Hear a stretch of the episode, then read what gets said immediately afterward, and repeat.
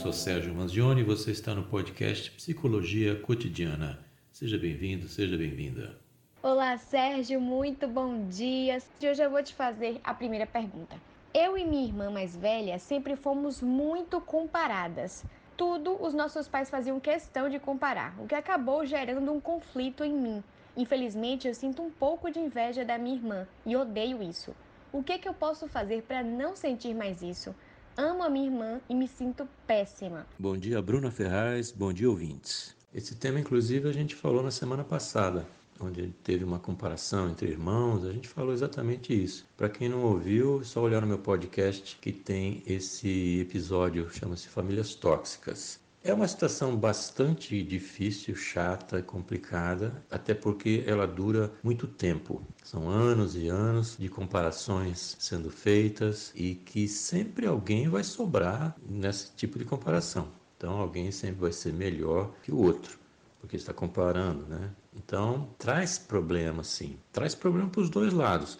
Para a irmã mais nova, é um problema, porque tem que se espelhar na mais velha como se fosse um objetivo, tem que estar se assemelhando a ela para que a mãe, o pai, deem a atenção necessária que ela acha que precisa, não é? Porque se fizer tudo igual à mais velha, então vai conquistar um espaço. De outro lado, também é ruim para a mais velha porque a mais velha é colocada como aquela que não pode errar, que tem que dar o exemplo, que tem que mostrar e ensinar a irmã mais nova qual é o caminho. Então é, é difícil e ruim para as duas, porque você ser a mais velha e ter que dizer sempre qual é o melhor caminho, sempre ser um exemplo positivo, é muito difícil porque todo ser humano erra, então complica bastante. E para você que é mais nova, esse peso que parece estar sempre saindo atrás, né? como se fosse uma competição, uma corrida, e que a irmã larga na frente e você tem que ficar correndo atrás. Então a primeira coisa a se pensar é o seguinte: não é uma competição.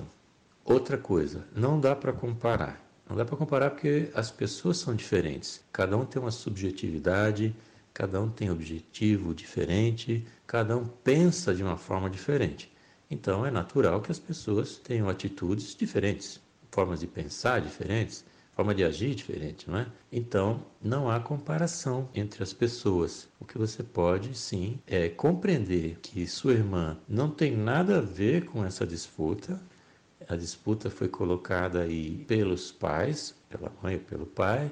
Essa comparação não vem dela, e se por acaso algum dia ela falou isso, que é melhor ou que é pior, é porque ela também foi colocada nesse mesmo lugar, nessa mesma situação de comparar. Então, não existe comparação Nesse ponto, não existe competição. Eu sugiro que você sente com sua irmã para conversar sobre esse assunto e possa mostrar a ela que vocês são duas pessoas diferentes que se amam e que você quer ter uma relação com ela bastante agradável e positiva, independentemente de como vocês foram criadas e desse tipo de concorrência que vocês foram submetidas. Durante a pandemia, eu descobri uma paixão por flores. Comecei a plantar, descobri esse mundo e me encantei.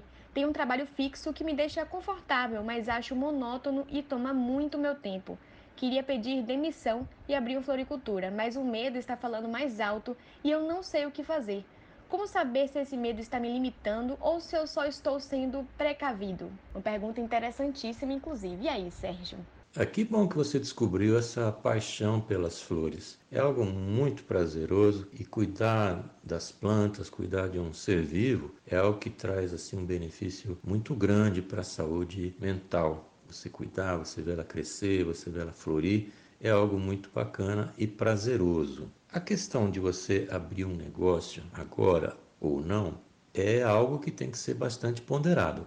Porque da mesma forma que a pandemia lhe trouxe essa paixão nova aí pelas flores, a pandemia também trouxe uma era de incerteza quanto a você ter um negócio próprio. Então é um momento de que é preciso verificar várias variáveis para que você possa perceber se é possível abrir um negócio agora. O que eu sugiro é que você entre no site do Sebrae e verifique os cursos que tem. Inclusive, se eu não me engano, existe até um manual, um guia sobre como montar uma floricultura. E é preciso seguir os passos que estão ali, fazer um plano de negócio, saber exatamente a sua concorrência, saber se você tem um ponto bom, se você tem um diferencial, se você precisa de, de quê, não é? De dinheiro, quanto precisa de dinheiro, quanto você vai gastar, quanto você vai investir, como é esse retorno, ou seja, tem muitas perguntas aí que o plano de negócio se propõe a responder. Você faz e ele vai te respondendo, você vai pesquisar o mercado, etc. Tem que ter precaução mesmo. Abrir um negócio não é só dizer, ah, eu gostei, vou abrir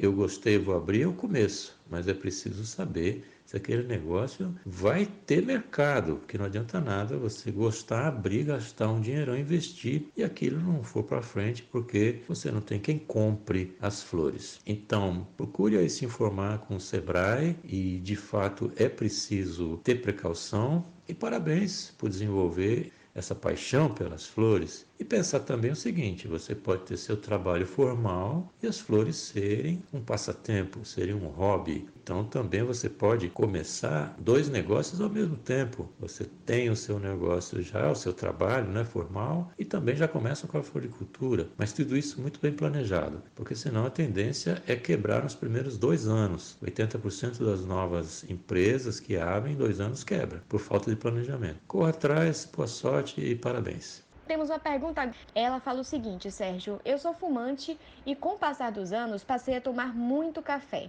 Eu até que estava há um tempo sem beber café, estava fumando raramente, mas desde que a pandemia começou, voltei a fazer muito uso dos dois e não tenho mais conseguido parar.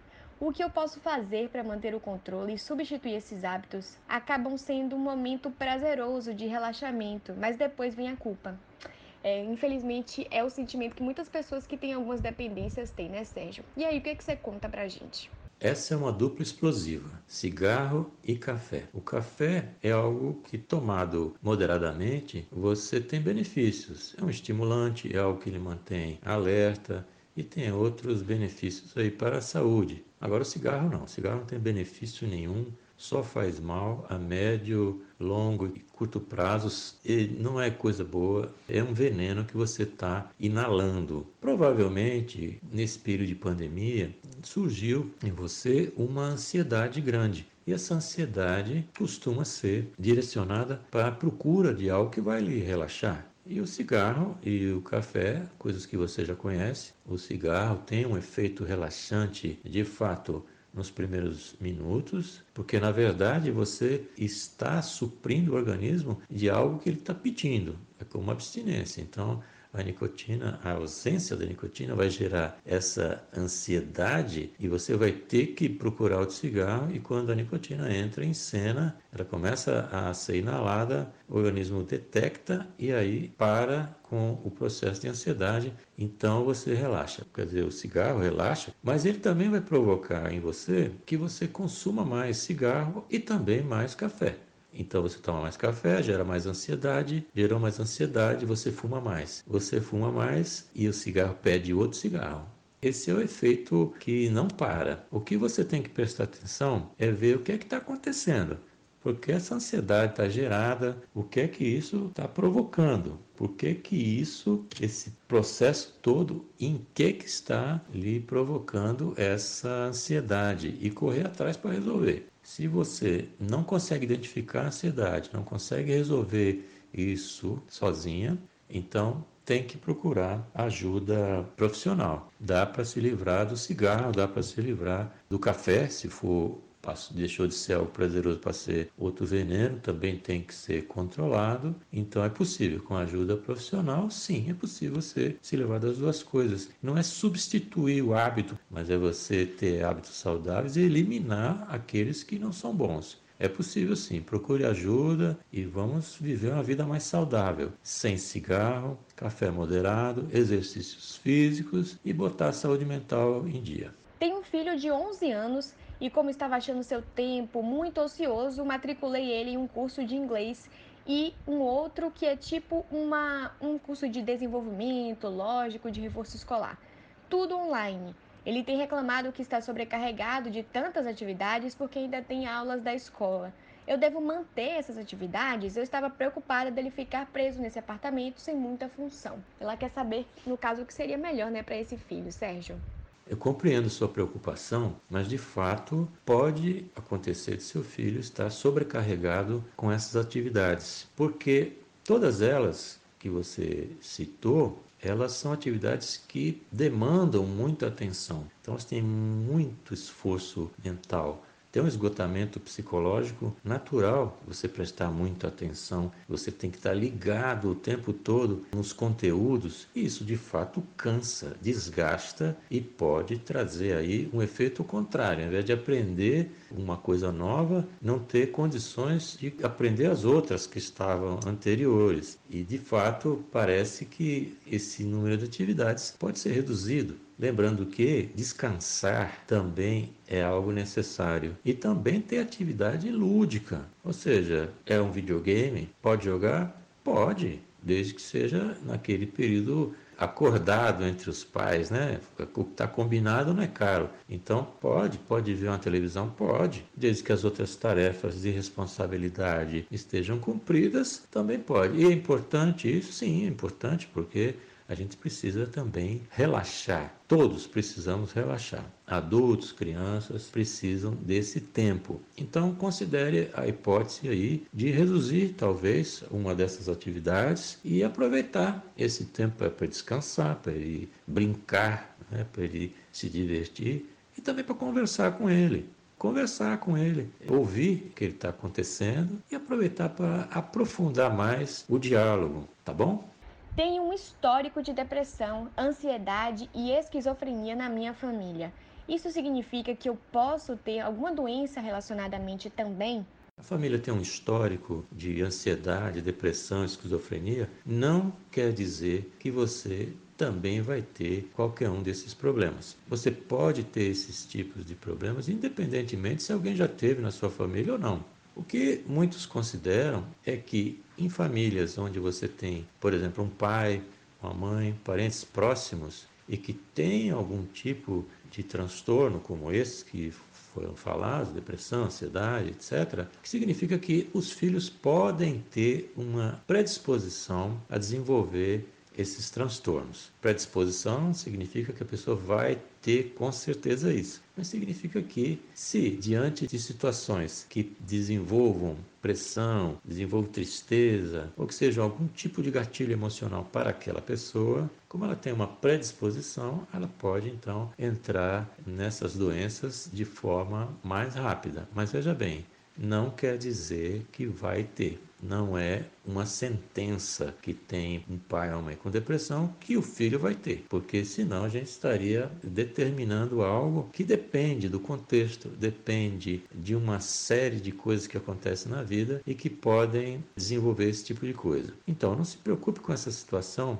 de estar marcado para ter a doença. Não, tem gente que não tem ninguém antes na família e acaba tendo. O que é importante é você manter sua saúde mental boa, pensamentos positivos positivos, a mente limpa, prática de meditação, ouvir coisas saudáveis, assistir programas de televisão saudáveis e que não te remetam para problemas e resolver os problemas, foco na solução, sempre. Resolver os problemas de relacionamento, problemas profissionais, e resolvendo para que você tenha essa tranquilidade que vão impedir de você ter qualquer outro problema. Se você não dá conta disso, ou então se você já está numa depressão, numa ansiedade, você deve então procurar ajuda profissional para que isso seja diagnosticado com clareza e ser feito o tratamento certo, se for o caso.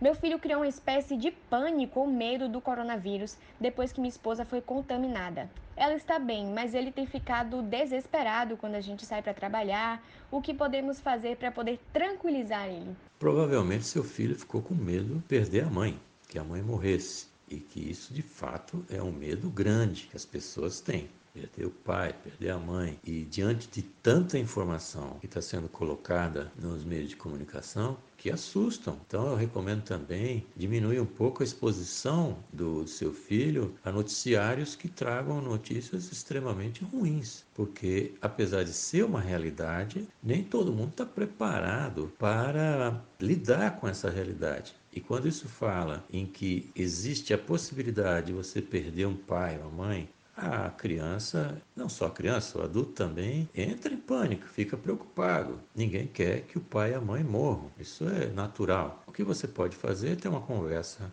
você e a mãe junto com o menino sobre as medidas que vocês já estão fazendo, que eu espero que estejam, usando máscara, lavando as mãos, fazendo o distanciamento social na medida do possível, não aglomerando, ou seja, fazendo aquele básico para se proteger. Vocês podem e devem debater isso com o menino e dizer: a gente está fazendo tudo. E explicar que é uma doença que existe, mas que está sendo combatida. Com o advento aí da vacina, as coisas estão com um horizonte melhor. Ainda vai demorar um pouco, mas a gente está caminhando para isso e explicar de uma forma bastante clara. De outro lado, depois de explicar, depois de conversar, se você vê que a reação dele ainda continua sendo de pânico, de desespero, como você colocou, então é preciso procurar ajuda profissional para ver também o que é está acontecendo, para trabalhar mais esse medo de perder, esse medo da morte dos pais. Esse vínculo talvez esteja muito exagerado com a mãe e é necessário trabalhar isso. Eu não sei a idade do seu filho, que não está colocado aqui, mas se esse comportamento continua, é preciso procurar ajuda profissional. Vai ser bom para ele, vai ser bom para todo mundo. Depois que eu descobri uma traição do meu marido, eu não tenho sido mais a mesma. Nós conversamos, eu perdoei e realmente percebi que ele se arrependeu do que fez, mas eu estou insegura e estou sempre com medo de ser traída. Não sei se devo cuidar da minha mente para continuar com meu casamento ou se não tem mais jeito. O que é que você me aconselha? Complicado, hein, Sérgio? A gente sempre deve cuidar da saúde mental exatamente para ter clareza na direção, no rumo que a gente vai dar na vida ou nessas situações. Você passou por um processo de traição, houve naturalmente uma quebra da confiança que não é fácil de ser restabelecida, mas é possível. Sim, é possível. Muita gente diz assim que vidro quebrado não tem conserto. Mas acontece que confiança não é um vidro, é um sentimento e que a gente tem amadurecido e vendo como é que ele funciona na prática. Se você já teve uma conversa com seu esposo, perdoou de fato o que aconteceu e percebeu ainda mais que a postura dele é uma postura nova de arrependimento, de tentar construir algo seguro e confiável, então você continua em frente, passa por cima de tudo, se perdoou, você vai perdoar, você não vai esquecer o que aconteceu, mas você vai compreender e vai seguir em frente. Então, um caminho é você seguir em frente, mas tem essa preocupação de que a qualquer momento você pode ter uma surpresa desagradável. Senão você não vai ter uma vida boa e nem ele, porque a sua cobrança em relação a ele também vai ser grande. E por mais que ele tente esquecer, porque aquilo não teve importância, ele vai ser lembrado sempre por você. Então, se perdoa de fato, tem que seguir em frente. Agora, se você está na dúvida sobre o, o que vai acontecer com o seu casamento, isso precisa ser trabalhado numa terapia. Você precisa conversar aí com um psicólogo, consultar um psicólogo e ver o que é que pode ser feito, se você tem condições, se você tem recursos emocionais para lidar com essa situação. E aí, talvez fazer uma terapia individual e, se for o caso, até uma terapia de casal. Se existe amor, se existe afeto, se existe companheirismo, é preciso também dar uma chance ou uma segunda chance para o relacionamento. Errar, todo mundo erra, tropeçar, todo mundo tropeça. Se a pessoa que erra reconhece que errou e está disposta a fazer um caminho de acerto, quem somos nós para julgar essa pessoa? Devemos então entender que ela quer de fato isso e seguir em frente. Mas de qualquer forma, consulte um psicólogo para você ter mais tranquilidade e lidar muito melhor com esse assunto. Depois que tirei a minha carteira de habilitação, eu ainda dirigi um pouco, mas depois parei. Nunca mais peguei no volante e agora estou com medo de dirigir novamente. É um bloqueio que me paralisa. Eu posso fazer algo para poder contornar isso? Essa sua situação é mais comum do que parece, viu? Muita gente desenvolve esse medo de dirigir, esse pânico de fato que bloqueia. Às vezes a pessoa não consegue nem sair de casa, só imaginando o que é que vai enfrentar pela frente. Tem como resolver isso? Tem sim. Tem dois caminhos básicos. O primeiro é você fazer um treinamento, e hoje existem aí autoescolas que fazem esse tipo de, de aulas para quem já é habilitado, para que a pessoa possa então perder esse medo, ganhar confiança de, de dirigir. Vai ganhando confiança, tem um instrutor do lado, alguém que é um profissional, sabe o que está fazendo e vai lhe conduzindo. E você vai ganhando aquela confiança. É diferente a aula quando a pessoa já é habilitada de quando aquela ela está aprendendo. O enfoque é outro instrutor vai poder intensificar algumas situações, lhe colocar em situações para que você ganhe mais confiança. Se mesmo assim você não conseguir ganhar essa confiança, e se essa insegurança em dirigir também é uma insegurança em outros pontos de sua vida, se você tem outros medos e pânico em outras situações, aí você tem que recorrer a um psicólogo, porque precisa tirar isso aí. Né? Dá para viver sem o medo, sem o pânico, a vida melhora muito e você deve seguir em frente sim. Eu resgatei um filhote de gato de rua, cuidei, dei toda, todo carinho e toda a família acabou se apegando a ele. Mas ele acabou não resistindo e faleceu na semana seguinte. Desde então, minha filha não para de chorar e eu não sei mais o que fazer para ela sair desse luto. Preciso de um conselho. E aí, como aconselhar uma criança, né? Explicar para ela sobre esse processo e tranquilizá-la. Nossa sociedade não nos prepara para lidar com a morte. Então, situações como essa descritas geram sim um sofrimento muito grande entra em luto como se fosse uma pessoa da família. De fato, isso tem ficado cada vez mais comum. Eu também não sei a idade de sua filha, mas é uma boa oportunidade para conversar sobre a morte. Conversar com, com a criança, por isso que eu não tô perguntando, não sei a idade, né? Porque para cada idade a gente tem uma conversa diferente, mas é o momento de falar com a criança. Sempre falar a verdade. A questão é a quantidade de verdade que você vai falar, que tem gente que não aguenta. Mas ele precisa explicar que a morte é um fato da vida, que é algo que pode acontecer e porque mais triste e doloroso que seja, a gente tem que seguir em frente para que possamos então lidar com essa perda e entender que na vida a gente não só ganha, a gente também perde e às vezes as perdas são muito dolorosas. Então converse com sua filha, se isso não for suficiente, então também tem que procurar um psicólogo para poder lidar com isso e futuramente pode-se pensar em substituir o animalzinho de estimação. Talvez agora não seja um bom momento porque ela não vai conseguir primeiro elaborar e superar o sofrimento ela vai passar por cima e vai jogar para debaixo do tapete. Então é bom conversar claramente, explicar as coisas direitinho, com calma, acolher, dizer que isso, esse sofrimento dela é real e que as pessoas podem entrar e sair da nossa vida, assim como os animais. Então lide com isso e vai ser bem melhor. Não sabe lidar com a situação ou está lidando e não está surtindo efeito, procurar ajuda de um psicólogo. Pensado muito em morte e isso não tem me feito bem. O que fazer para redirecionar meus pensamentos? Inclusive, acho que esse deve ser um sentimento comum a muitas pessoas, principalmente por esse período que a gente passa, né, Sérgio? Pensar em alguma coisa o tempo todo já não é bom, porque isso fica sendo um pensamento recorrente e até obsessivo. Pensar na, em morte ou pensar na morte é pior ainda, porque a morte ela está significando aí o fim, ela está significando ruptura, ela está significando a perda de alguma coisa. Então é preciso aprender a lidar com isso. Uma maneira que você pode fazer é uma meditação, aprender a se focar no presente. Outra coisa é você desviar a sua atenção sempre que esse pensamento lhe vier à cabeça. Então, quando vem um pensamento de morte, você procura se distrair. Você pega uma música que você goste, você assiste um programa na televisão ou um filme que você sabe que é positivo, que é alegre, que bote para cima e tentar enganar o pensamento aí para que você possa viver uma vida mais tranquila. Fugir também desses noticiários de TV que são muito carregados, aqueles que trazem violência extrema. Isso não faz bem de forma nenhuma, sempre um impacto.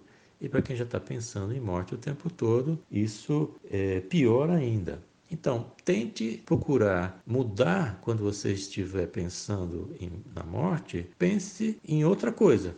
Parece óbvio, né? Aí você vai me dizer, mas não é fácil. Sim, não é fácil. Por isso que a gente procura alternativas do tipo distração, para fazer alguma outra coisa diferente. Levanta, se for quando você for dormir, o problema aparece, então levanta, vai tomar um copo d'água, vai fazer alguma coisa, uma atividade, palavra cruzada, paciência. Você tem que distrair a mente para que você possa dar um refresco, né? Dar uma relaxada nesse pensamento. E como eu estou sempre falando, e já falei isso nas outras questões anteriores, que é um assunto sério esse aí, se estiver incomodando demais, então não demore, vá atrás de um auxílio profissional. Procure um psicólogo, procure um psiquiatra para que você possa ser avaliado e ter essa situação eliminada. Dá para viver sem isso, dá sim. Agora precisa procurar a ajuda especializada, ok? Não fique com esse sofrimento, não. Procure ajuda que você vai se livrar disso muito mais rápido do que você pensa.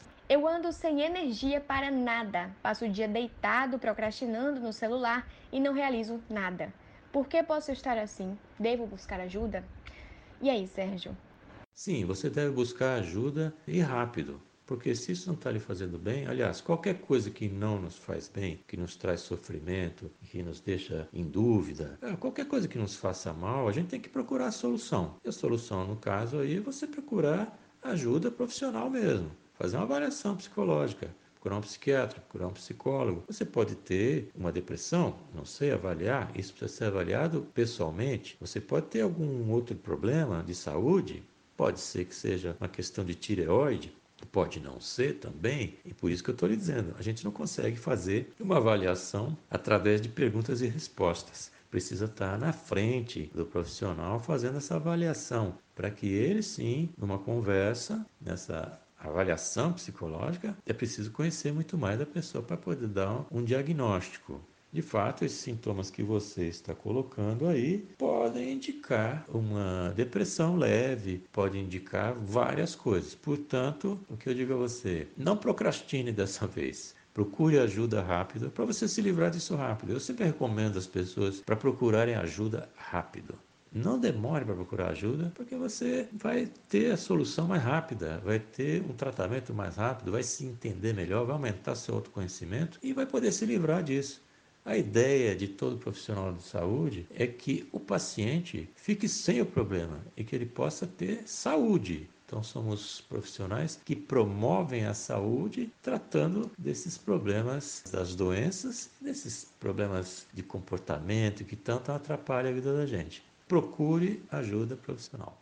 Sérgio Manzioni, psicólogo, muitíssimo obrigada por esse bate-papo, por estar sempre aqui disponível para conversar com a gente. Toda quarta-feira você está aqui, né, Sérgio? Sempre falando sobre algum tema ou respondendo algumas perguntas dos ouvintes.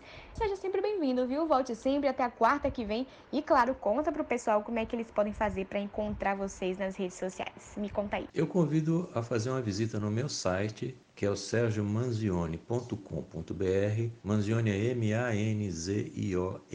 Ali no site tem os artigos que eu escrevi, tem umas explicações sobre o que é psicoterapia, tem meus contatos para falar diretamente comigo. O meu podcast está disponível na rede, nos principais aplicativos, Spotify e outros tantos. É só você pegar lá o, o que você usa e procurar psicologia cotidiana ou Sérgio Manzioni e segui-lo. São mais de 100 episódios e mais de 350 perguntas respondidas. Esses temas todos que estão ali podem lhe ajudar ou ajudar alguém que você conheça. Também estou no Instagram, Twitter, Facebook, arroba. Faça uma visita que eu vou ficar bem feliz. Eu agradeço pelo espaço de sempre aqui, um, assuntos tão importantes. Desejo uma excelente semana a todos. Você acabou de ouvir mais um episódio do podcast Psicologia Cotidiana. Muito obrigado e até o próximo.